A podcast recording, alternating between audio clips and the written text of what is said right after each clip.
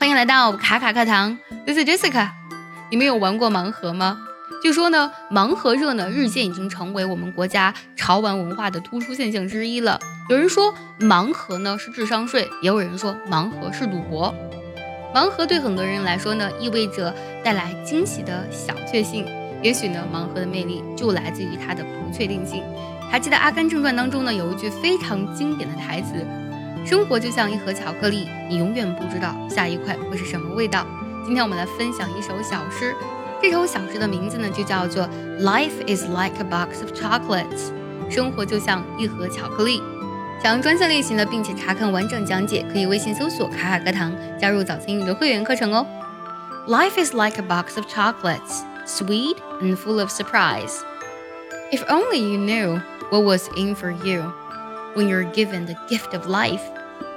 Life is like a box of chocolates, a wonder for a child.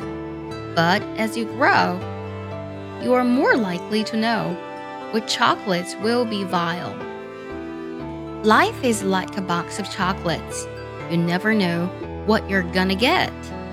But when in strife and confused with life, there'll always be a treat, so don't fret.